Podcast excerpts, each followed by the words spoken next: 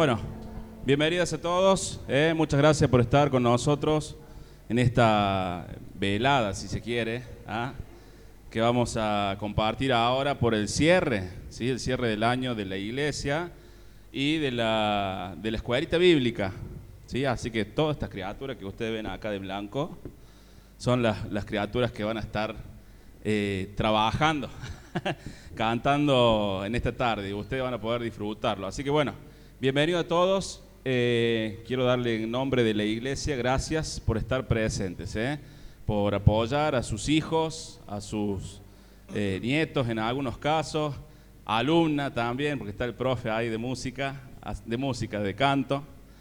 Así que bueno, bienvenido a todos. Vamos a hacer una breve oración eh, para entregar al Señor ¿sí? esta, esta reunión de esta tarde, eh, que todos podamos pasarlo lo mejor posible y que podamos disfrutar esto, ¿eh? porque esto es fruto del trabajo de un año, ¿no?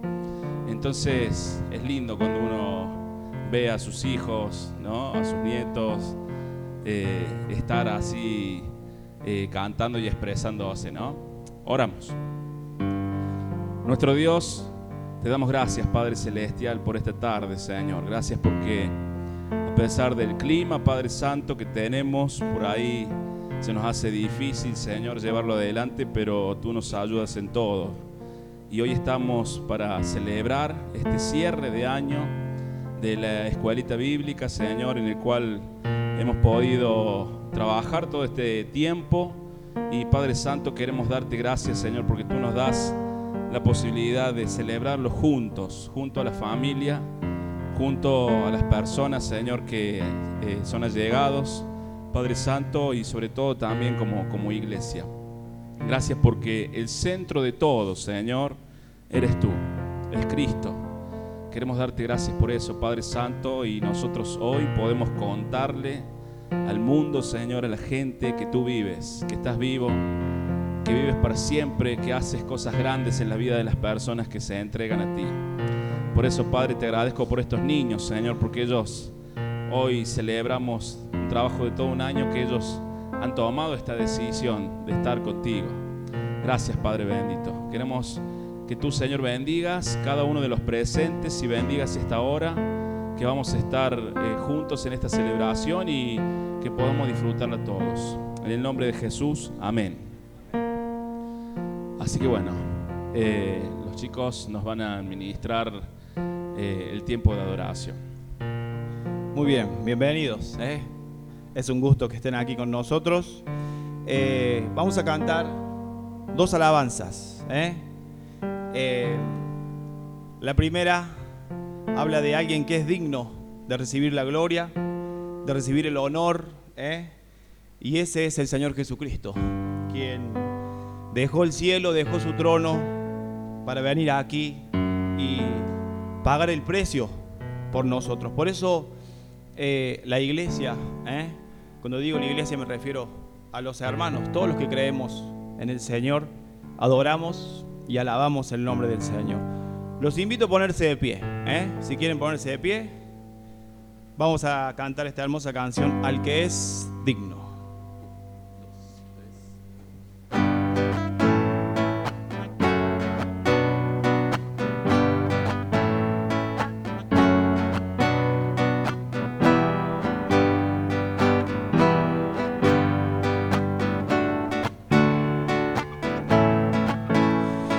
Es digno de recibir la gloria, al que es digno de recibir el honor, al que es digno de recibir la gloria, al que es digno de recibir el honor. Levantemos nuestras manos y adoremos a Jesús, Cordero de gloria, y exaltemos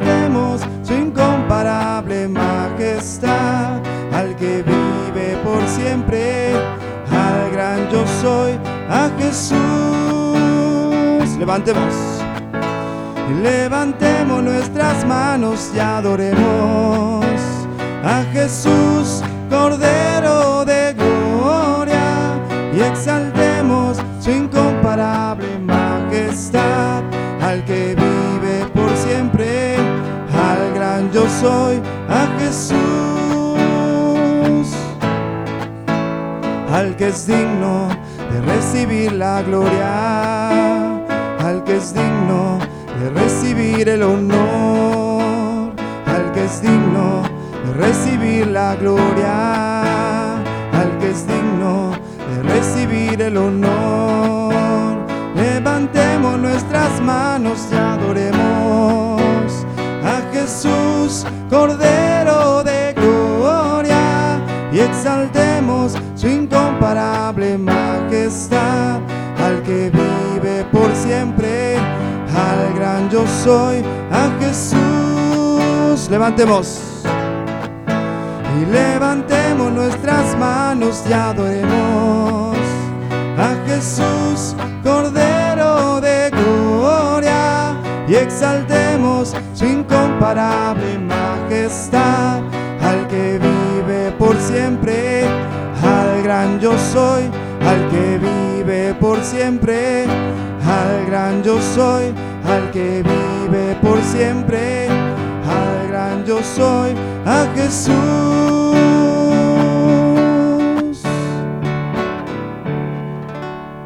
Amén. ¿eh? Él vive, está a la diestra de Dios, dice la palabra. ¿eh? Y el Señor dio una promesa hermosa, está escrita allí en la, en la Biblia. Él dice que donde hay dos o tres reunidos en su nombre, allí está Él en medio de ellos. ¿eh?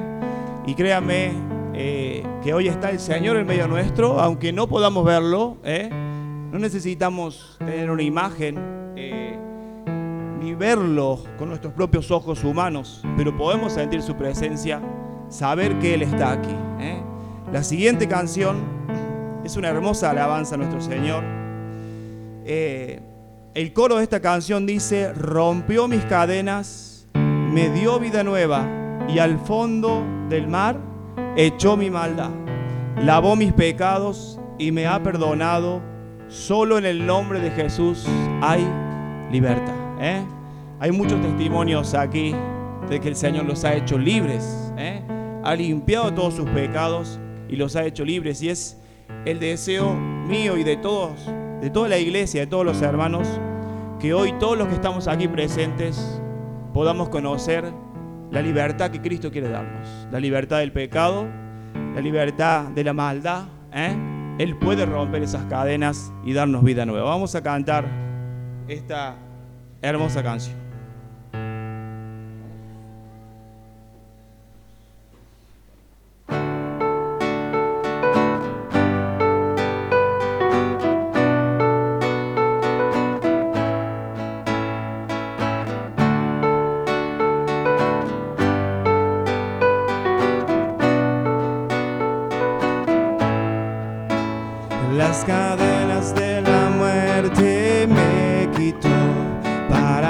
Ya no hay condenación, hay libertad.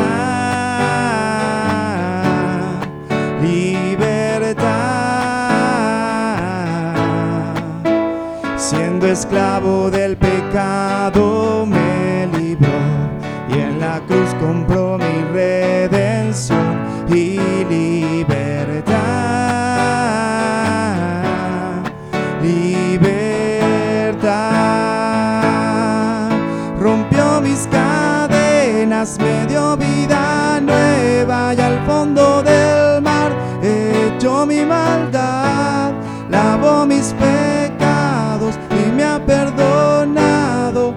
Solo en el nombre de Jesús hay libertad.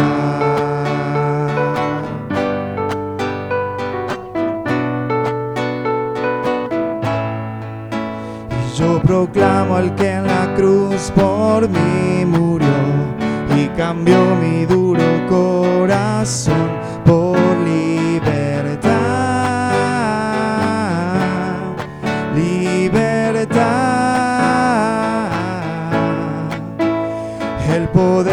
su evangelio me salvó y no me avergüenzo del Señor, mi libertad,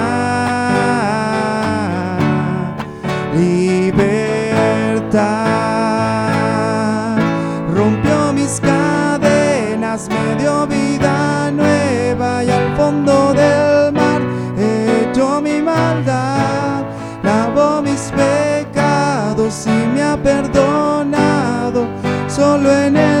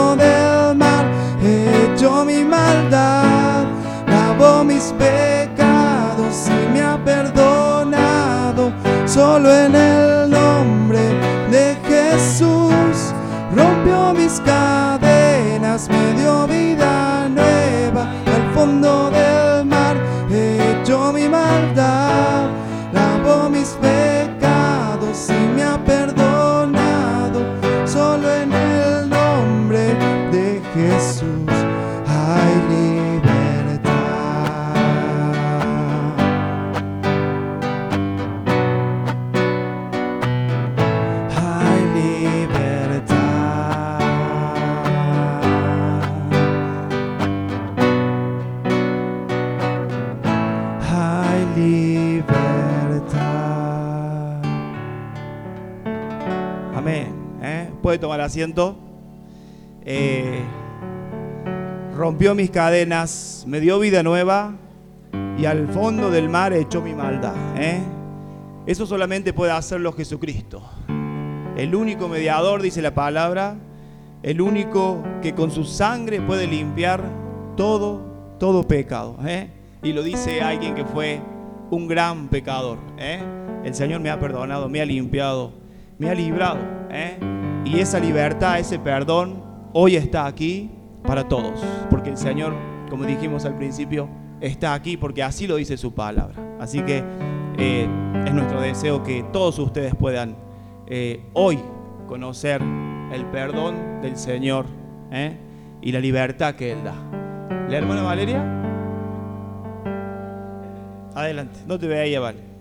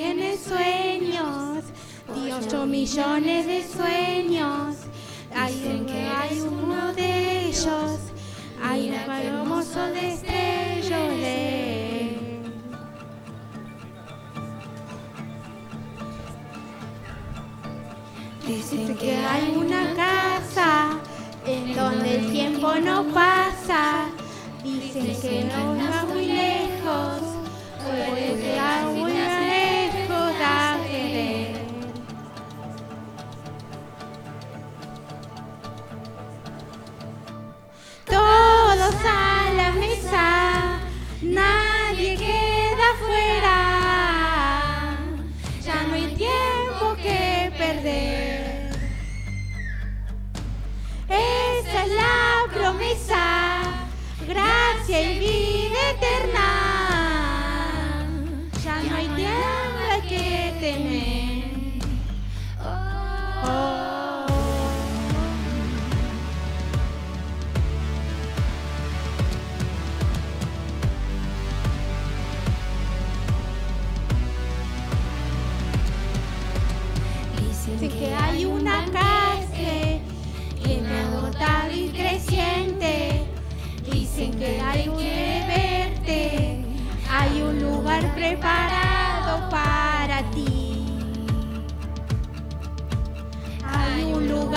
lugar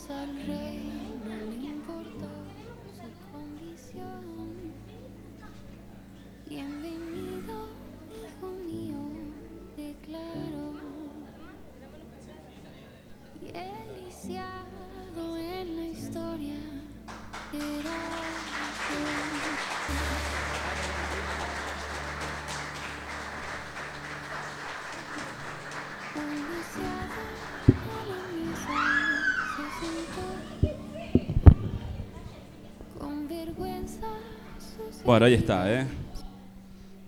Em, esto es todo así armado en el momento. Eh, como dicen, es en vivo. así que bueno, eh, hay, es un mensaje, el mensaje de esta canción, que fue una historia real. ¿eh? Ahí está. La historia está relatada en el libro de Segunda de Samuel. Eh, si ustedes lo que tienen Biblia me acompañan.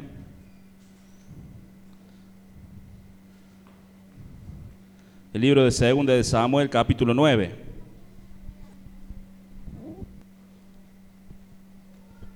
Segunda de Samuel, segundo libro de Samuel, capítulo 9. Del versículo 1 en adelante dice así. Dijo David, el rey David, ¿no? Rey de Israel. ¿Ha quedado alguno de la casa de Saúl a quien haga yo misericordia por amor de Jonatán? Jonatán era su amigo, el amigo de David.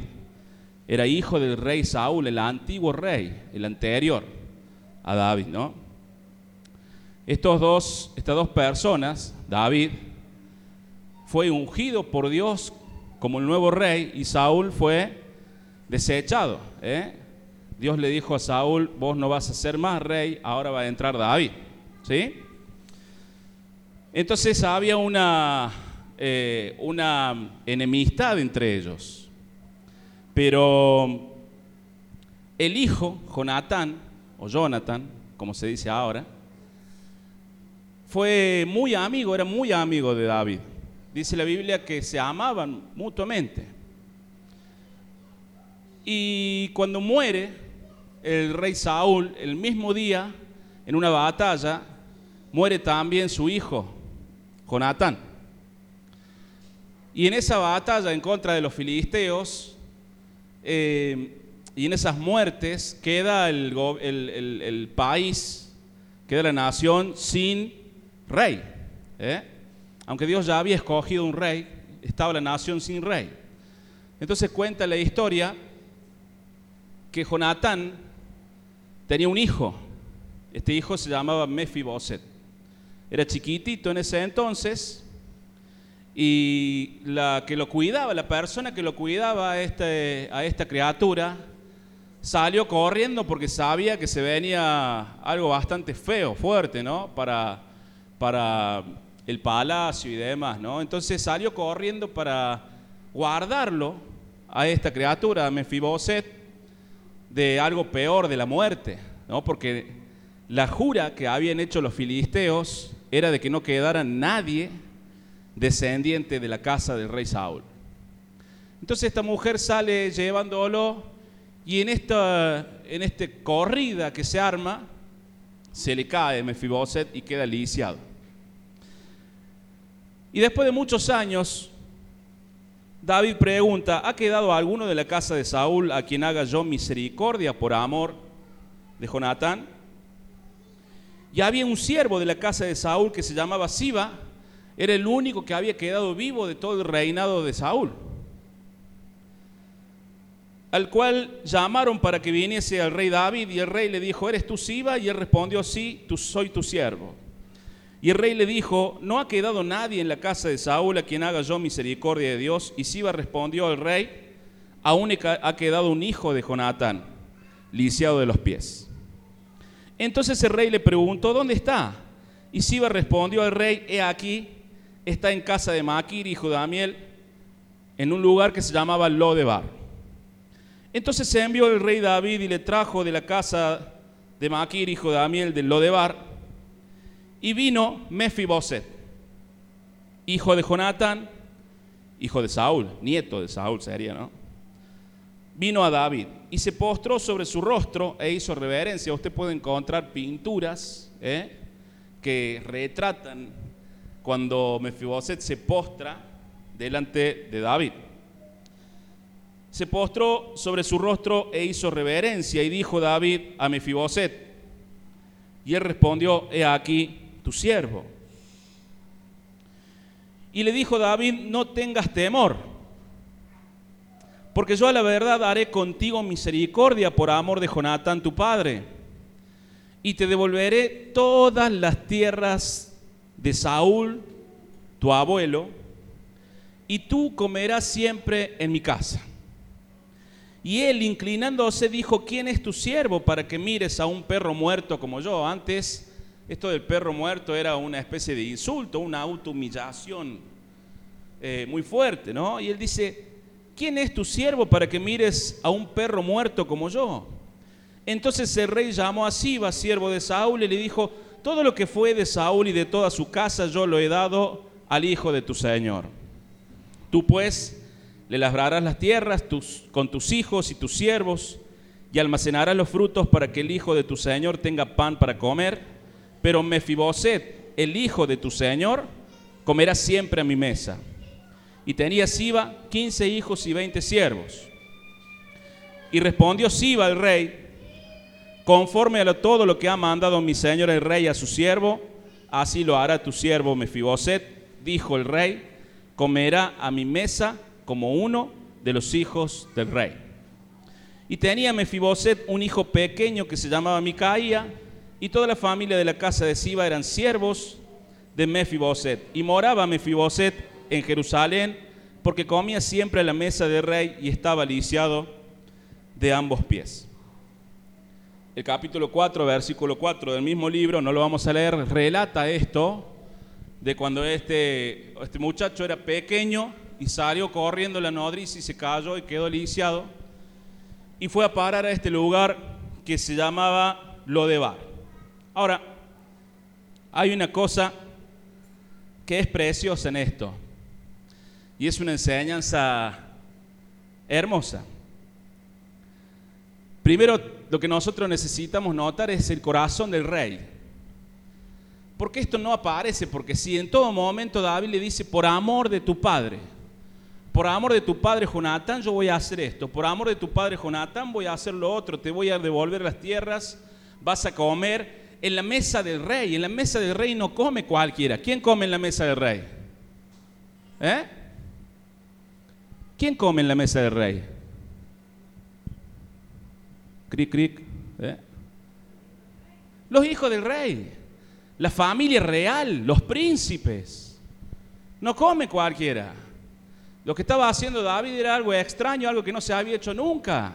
Era darle lugar a esta persona que hasta ese momento nadie conocía porque había pasado muchos años sin que esta persona hubiese aparecido en la escena del pueblo de Israel.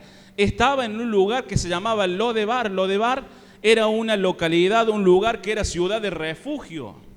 Ciudad de refugio que había en ese entonces era para aquellas personas que eran delincuentes, que andaban escapando de la, de, la ley y tenían que ir y tenían que esconderse en ese lugar. Lo de Bar era un lugar de refugio. Y este muchacho desde chiquito fue criado por esta nodriza y fue llevado allí y se crió como estaba, lisiado. Entonces, esto no fue por casualidad. Mientras Jonatán estaba en vida y estaba él ya viendo lo que se venía, ¿eh? porque ya Saúl había empezado a perseguir a David cuando todavía no era rey David, que Saúl, el rey Saúl, había empezado a perseguir a David y había empezado a buscar. Y Jonatán sabía que David había sido escogido por Dios. Entonces Jonatán le dice a David, esto aparece en el en 1 Samuel, el primer libro de Samuel, capítulo 20. Jonatán le dice a David, mira, si hay eh, un, una persecución, si hay la muerte de tus enemigos, cuando habla de tus enemigos, hablaba de su propio padre y hablaba del linaje de su propio padre, es decir, él y su hijo. Yo te pido, le dijo a David, que tengas misericordia de mi familia, de mi casa. Y ese fue el gran pacto que hizo, que menciona la escritura, el gran pacto que hizo David con Jonatán, su amigo. Entonces, cuando llega este momento, esta historia, en este capítulo puntualmente, David está acordándose de ese pacto. Está acordándose de esa persona que él había amado tanto, que la había querido tanto y que había hecho un pacto con ella. Y esa persona le dijo, si hay alguien que queda en mi casa, tené misericordia. Y así va a ser. Hicieron un pacto ellos. Ahora este, esto es hermoso porque este muchacho podría haber vivido toda su vida en Lodebar, en ese lugar casi desconocido. Podría haber, vivido toda su vida allí en las sombras, como un lisiado. Ustedes saben que los lisiados, las personas que tenían eh, algún tipo de problema físico o mental también, no tenían posibilidades. No tenían posibilidades de trabajo, no tenían posibilidades de desenvolverse, tenían que estar como mendigos, tenían que vivir como mendigos de la caridad de la gente, de la caridad de las personas. Y el rey decide acordarse de ese pacto y cuando se entera que está este muchacho lisiado, mendigo que no tiene tierras, que no tiene nada, porque un mendigo no tenía nada, escapado y está en ese lugar de las sombras, él decide hacer misericordia y decide acordarse de ese pacto y cumplir ese pacto con su amigo Jonathan y decirle, mira, tráelo a Mefiboset que Él va a estar con nosotros y Él va a comer con la familia real. No importa su condición, no importa lo que haya hecho, no importa lo que haya vivido, no importa lo que haya sufrido, no importa cualquier cosa que haya sido parte de su pasado, simplemente por haberse acordado de su pacto que había hecho con su amigo Jonatán, ya este muchacho Mefiboset se había hecho heredero de una gran promesa, de un gran pacto. Y esta decisión cambió su vida. Imagínese, él debe haber sido como yo, no debe haber tenido nada, debe haber sido como varios de nosotros, ¿eh? Y de repente lo llama el rey y le dice, mira, vas a comer en mi mesa todos los días de tu vida. No solamente eso, todas las tierras que eran de tu abuelo Saúl, que pertenecían a tu padre Jonatán, te las voy a devolver. Saúl era un rey. Imagínese, tenía innumerables cantidades de tierras. De un momento al otro, David se acordó de un pacto y cambió la vida de Mefiboset. Hay unas cosas que, que uno tiene, tengo que tener en cuenta. Mefiboset no es el nombre original. Cuando uno le pone un nombre a un hijo que tiene significado es porque tiene importancia el nombre, ¿verdad? Hay veces que hay gente que le pone un nombre a su hijo, el nombre de su padre, el nombre del abuelo, el nombre de para acordarse, para que vaya en memoria de. ¿eh? Y en, en la antigüedad se tomaba esto del significado del nombre y se lo ponían a sus hijos porque por alguna causa, alguna razón. El nombre de Mefiboset no era Mefiboset, era Meribal. Este nombre se lo había puesto su abuelo Saúl, porque el rey, el patriarca, el padre de la familia, era el que decidía esas cosas. Su abuelo Saúl le había puesto este nombre, que significa mi abogado es Baal. Ahora, el autor de este libro decide no nombrarlo así y decide nombrarlo Mefiboset, que significa la persona que siembra vergüenza. Porque tiene un, un sentido, tiene un significado. Este muchacho era el único heredero, ¿eh? el único que quedaba de la familia de Saúl y estaba viviendo en una real vergüenza porque no podía hacer nada de su vida por la condición que tenía, ¿no? Y David decide cambiar esa historia. Ahora, ustedes se darán cuenta que Saúl, al ponerle nombre no solamente a, este, a este nieto, sino a varios de sus hijos, nombres que tenían que ver con el paganismo, tenían que ver directamente con el dios Baal, su corazón ya había estado desviado de Dios, ya había estado inclinado hacia otros dioses. Entonces, David decide cambiar la historia de Mefiboset para siempre. Le devuelve sus tierras, le devuelve todas las posesiones y se va a sentar en la mesa del rey. No importa su condición, él va a estar allí. Ahora, esto tiene un sentido espiritual. ¿Por qué? Jesús habló en parábolas, en historias, y él explicó algo muy parecido. Capítulo 14 del Evangelio de Lucas. El Evangelio de Lucas, los que tienen Biblia, me acompañan. Capítulo 14, versículo 15.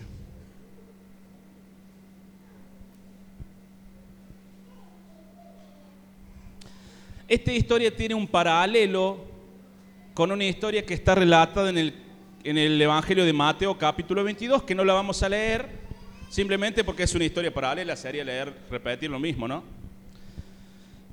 Con la salvedad de que la historia que aparece en Mateo especifica que este hombre era el rey, ¿sí? Y que organizaba una fiesta, una cena, que no era cualquier cena, era la boda de su hijo. Dice la palabra de Dios, capítulo 14 de Lucas, versículo 15, dice, oyendo esto, uno de los que estaban sentados con él a la mesa le dijo, Bienaventurado el que coma pan en el reino de Dios.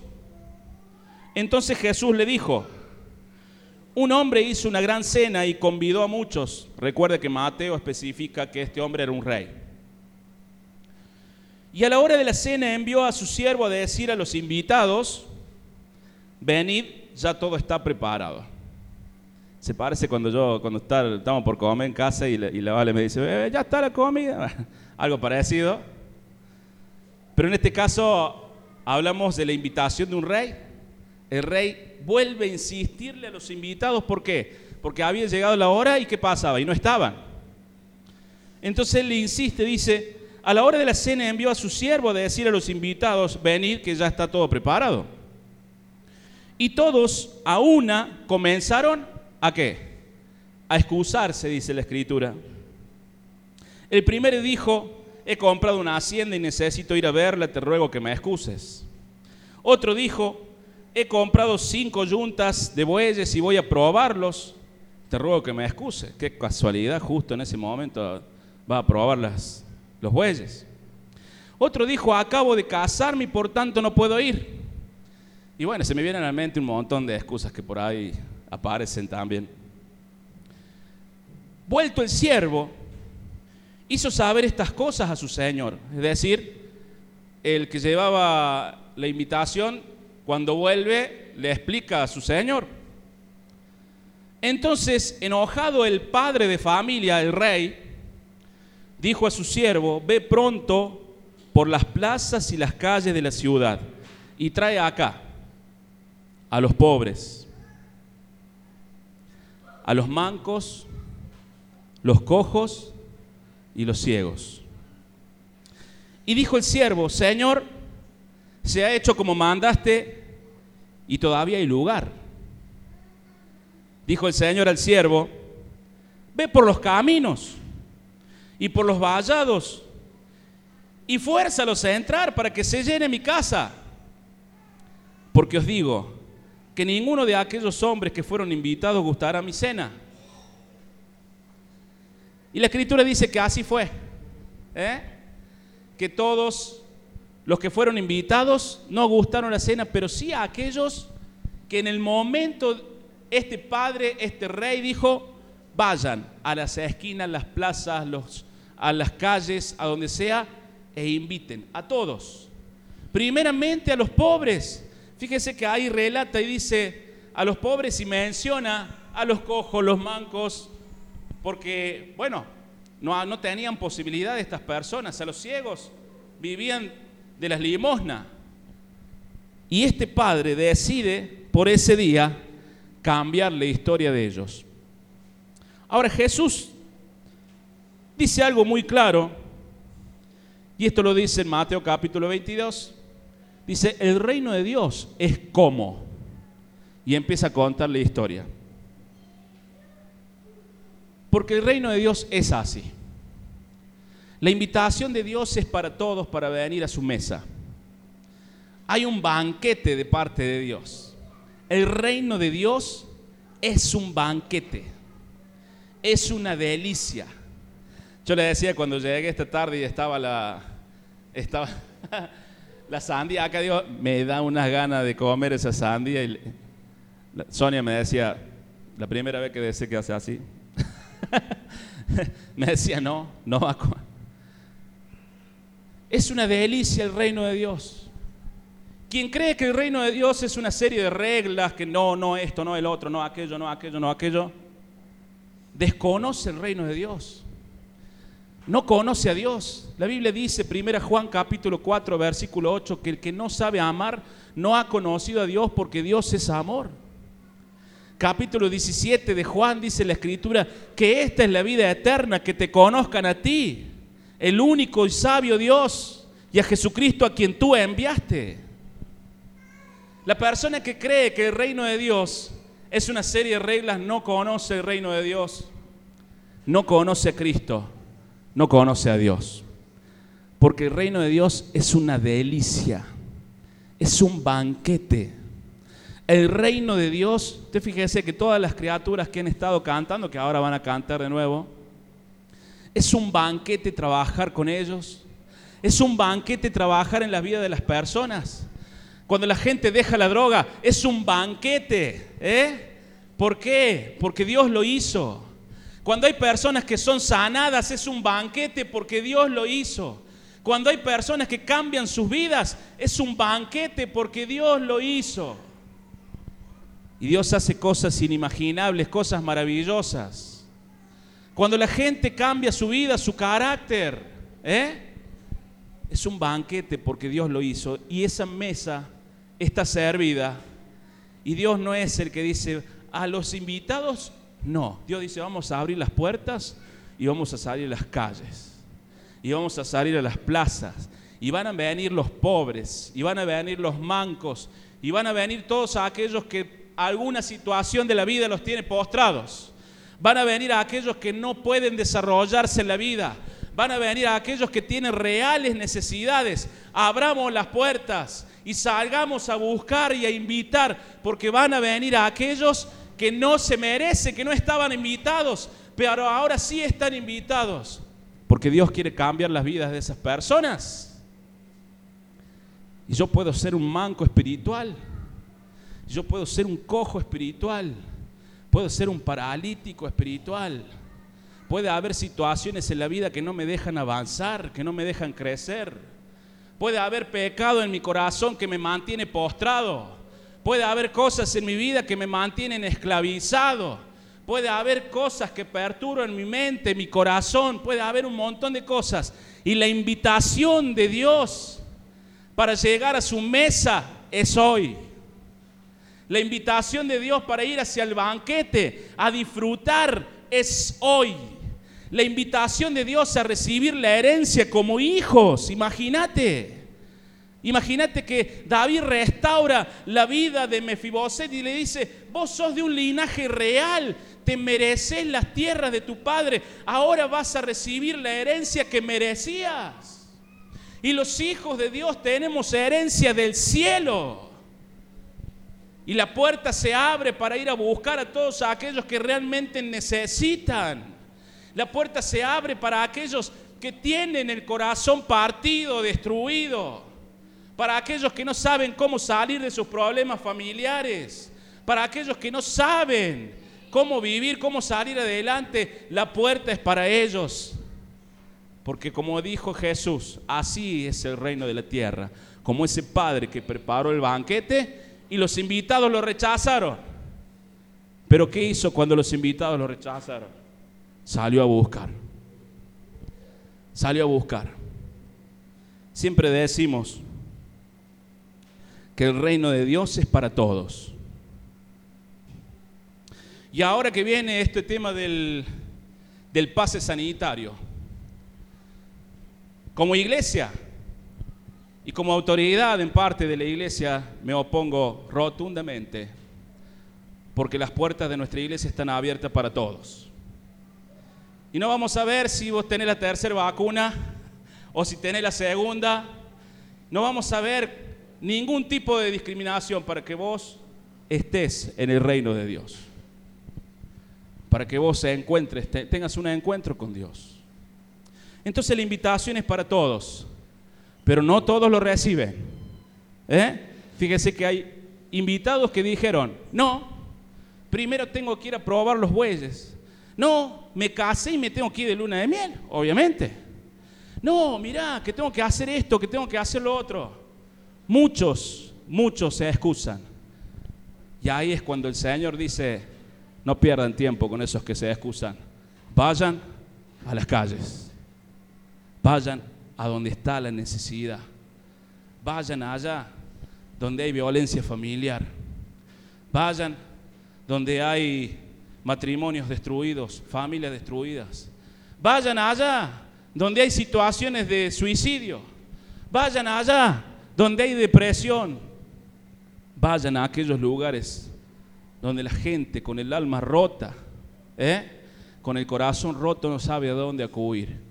Y el Señor tiene sus puertas abiertas y dice, acá está el banquete, acá está el banquete. Jesús le dijo, capítulo 18 de Marcos, si mal no recuerdo, dice, vengan a mí todos los que están trabajados y cargados ¿Eh? Tenemos un diciembre, queridos, cargadísimo, cansados. Vengan todos los que están trabajados y cargados, que yo los haré descansar. Pero para que esa puerta esté abierta hubo un precio. Y el precio fue la vida de Jesús en la cruz del Calvario.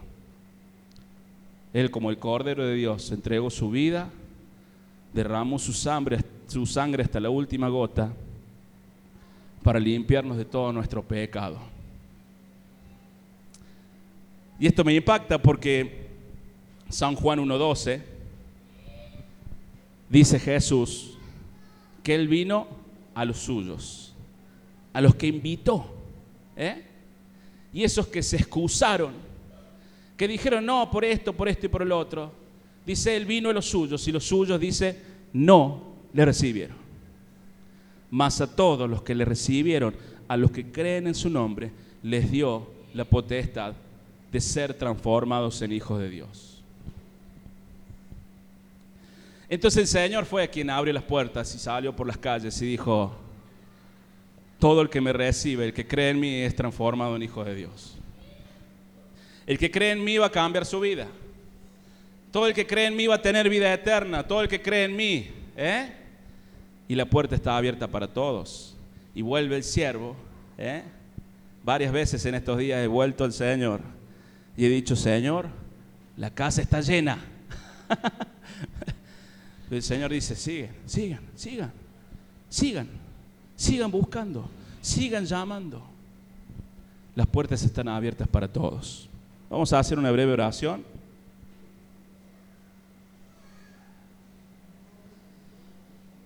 A todos nos gusta ver a los chicos cantar.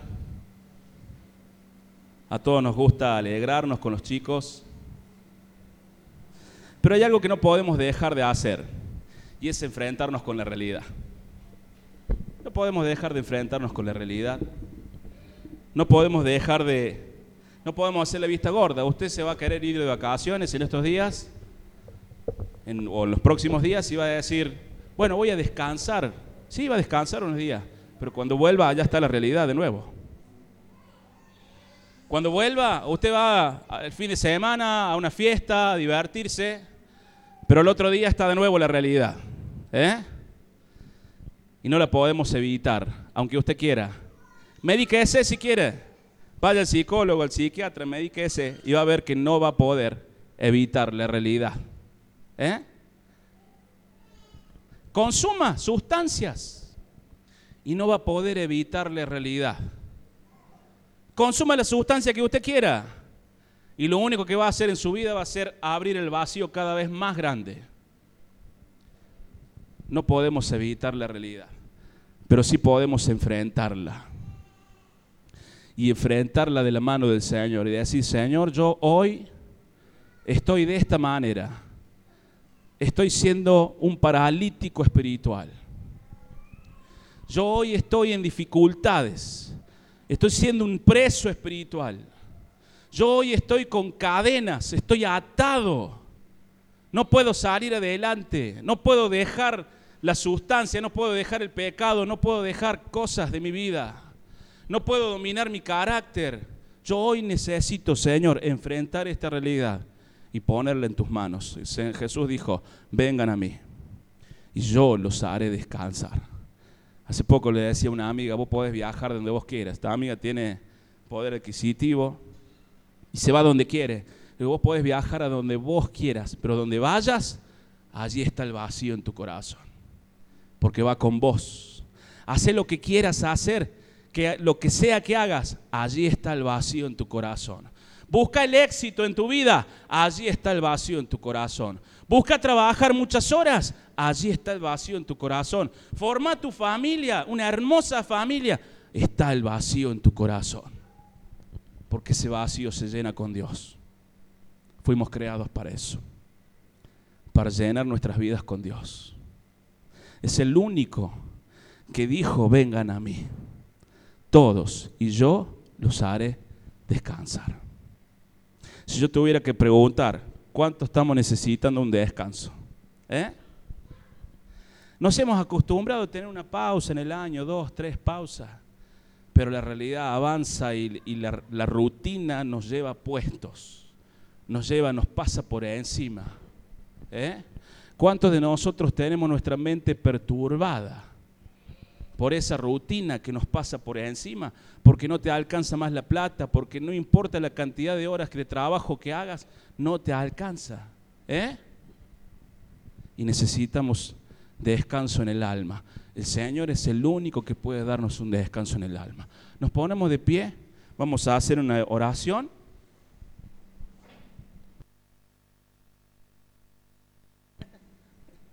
Vamos a hacer una breve oración. Y si alguien se ha sentido identificado con estas palabras, lo único que tiene que hacer es como Pedro. Pedro dice que caminaba en el agua y empezó a ver la tormenta y se fue hundiendo y estiró su mano y dijo, Jesús, sálvame. Nada más. ¿eh? Jesús, sálvame. Allí está, dice el apóstol Pablo, está en tu boca. ¿eh? Todo el que cree con el corazón y el que confiesa que Jesucristo es su Salvador, es su Señor, será salvo.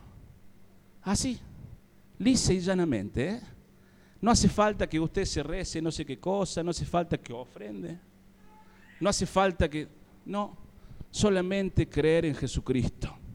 Vamos a orar al Señor. Y si alguien se sintió identificado con estas palabras, hoy puede hacer esta oración. Señor Jesús, yo puedo en esta hora ver cuál es mi realidad. Y no puedo evitarla. Y me doy cuenta, Señor, según tu palabra, que la única manera de ser salvado, de cambiar mi vida, es aceptar la invitación de tu reino. Aceptar entrar en la mesa, en el banquete. Aceptar entrar, Padre Santo, en ese lugar donde cenan los príncipes. En ese lugar donde el rey está en la punta y donde todos tenemos de todo y nadie nos hace falta nada. En ese lugar donde hay paz, en ese lugar donde hay descanso, refugio, allí puedo hoy entrar. Yo me doy cuenta que necesito un refugio, que necesito paz para mi vida, que necesito sanidad para mi corazón quebrado yo me doy cuenta que necesito salvación. Y solamente quiero pedirte que me salves, que entres en mi corazón, que vengas a mi vida. Yo te recibo como mi Salvador, te recibo como mi Señor. Y no me hace nada en esta hora humillarme y saber que solo no puedo seguir adelante. No pasa nada en esta hora si me humillo delante de ti, Señor. Y reconozco que no puedo salir de las adicciones, que no puedo salir de la violencia, de los gritos, que no puedo salir de los malos tratos en mi familia, en mi hogar, que no puedo salir de las deudas, que no puedo salir de tantas cosas que perturban mi vida. Reconozco que no puedo dejar las preocupaciones, mi corazón se va a mil, porque no puedo dejar las preocupaciones. Reconozco que solo no puedo hacerlo. Pero yo hoy quiero aceptar la invitación que tú me haces, Señor, y recibir a Cristo en mi corazón para hallar descanso en mi alma, en mi corazón. En el nombre de Jesús yo te lo pido que vengas a mi vida. Me arrepiento de todos mis pecados. Renuncio a esta vida que me tiene de esta manera, Señor, sin poder salir adelante, sin tener paz en mi vida, perturbado. Renuncio a esta vida y recibo una vida nueva a partir de que Cristo entre en mi corazón en este momento. En el nombre de Jesús te lo pido. Amén y amén. Tome su lugar.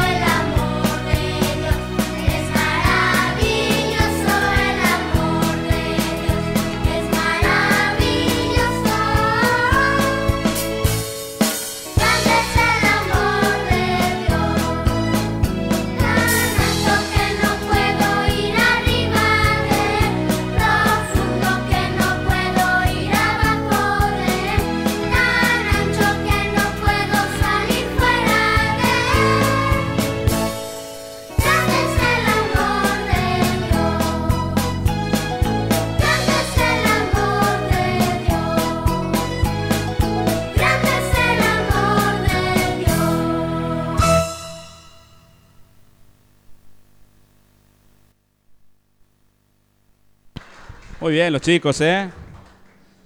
Qué lindo, me encanta la pequeña grande. Ella aviva todo, la, todo el conjunto, ¿no? Así, bueno, ahí están los regalos ahora, ¿eh? Bueno. Bueno, ante todo, muchísimas gracias a todos por venir. Estamos re contentos de que hayan venido. Eh, más que todo por sus niños, porque bueno, ellos los esperaban a cada uno de ustedes. Y bueno, y gracias también a la iglesia que apoya el ministerio con los niños. Ahora le vamos a dar los regalitos de Navidad. Vení.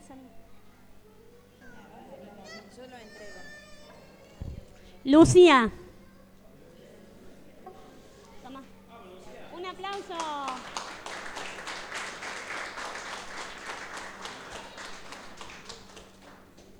Trini.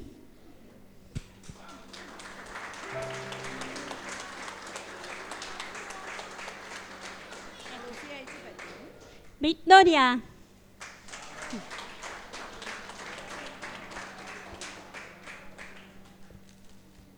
Emma.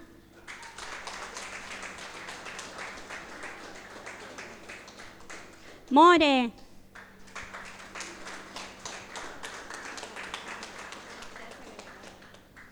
Cintia.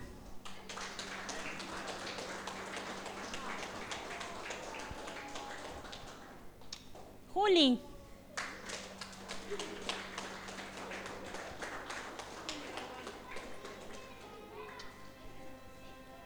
Valentina.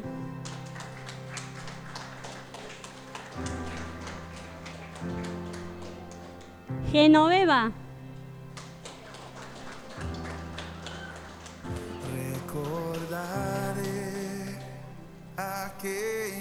Luisina. Anda. donde sangró murió Jesús. Herida Sarita. por mí sufrió. Ay, mi amor. Ah, no le doy chupar.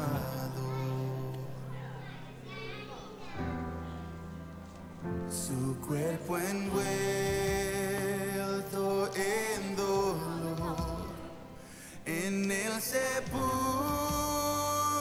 Ezequiel. Vení. Toma el regalo. Un aplauso.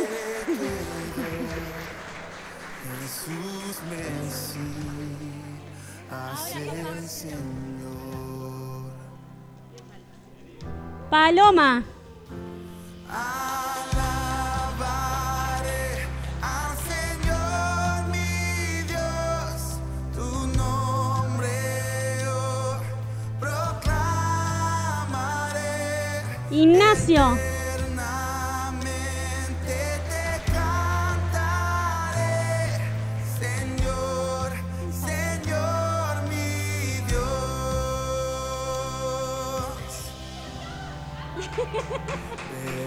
tercer amanecer, un gran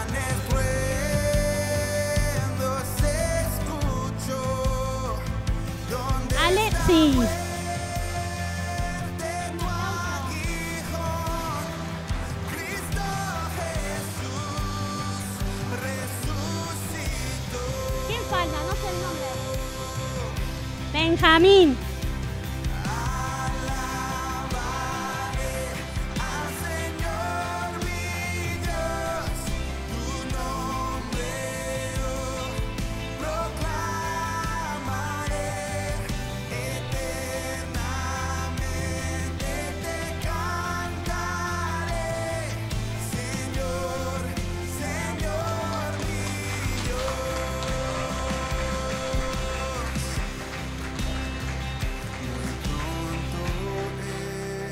¿Están todos los niñitos con regalito? Levante la mano el que no tiene. Bueno.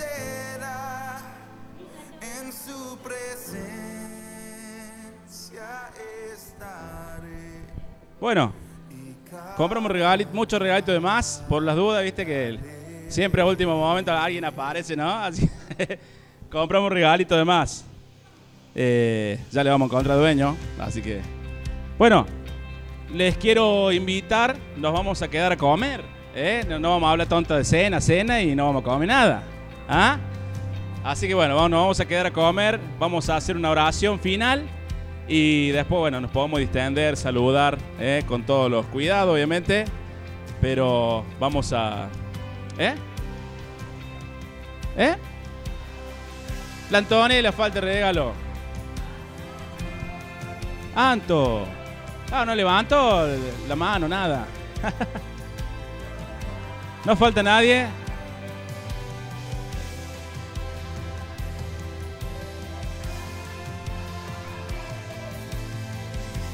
Ahí está. Bueno, aplauso también. Vamos nomás.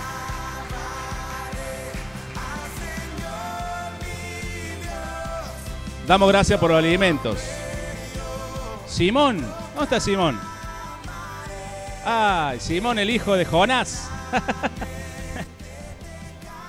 Simón, hijo de. No, Ismael también falta. Ismael. Claro, Ismael, sí. Vamos a recibir todo menos Ismael. Ahí está, vamos. Aplauso para Ismael. Mira, mira el tamaño de Ismael.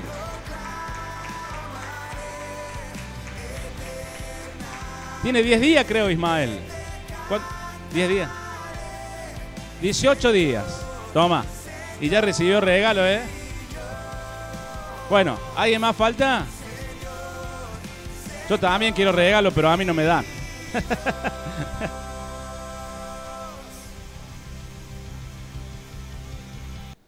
bueno, ¿eh, ¿quién? La criatura que está en la panza de Paulita. Bueno, aplauso para...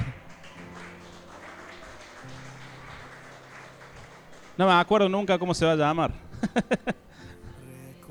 ah, ah, viste, por algo no me acordaba. bueno, vamos a hacer una breve oración y terminamos. Terminamos la reunión. Avanzamos con los alimentos. Lo que sí, yo me llevo la. Yo me llevo la sandía. Eh, no la compré yo, pero me la apropio. bueno. ¿Oramos? ¿Sí? Bueno. Silencio los chiquitos. No me acuerdo cómo era el, mis manitos cruzaré, no, no recuerdo cómo era. Bueno, vamos a dar gracias a Dios. Señor, te damos gracias, Padre, por esta velada hermosa, por los niñitos, Señor, que han compartido las canciones, por los regalos. Gracias porque lo hemos pasado lindo, Señor. Y Padre Santo, ahora viene también algo más lindo. ¿eh? Te damos gracias por los alimentos y te pedimos que podamos disfrutarlos juntos, saludarnos, conocernos, que sea otra parte linda de la velada. ¿eh? Gracias, Señor, por este tiempo. En el nombre de Jesús. Amén. Gracias por estar presentes.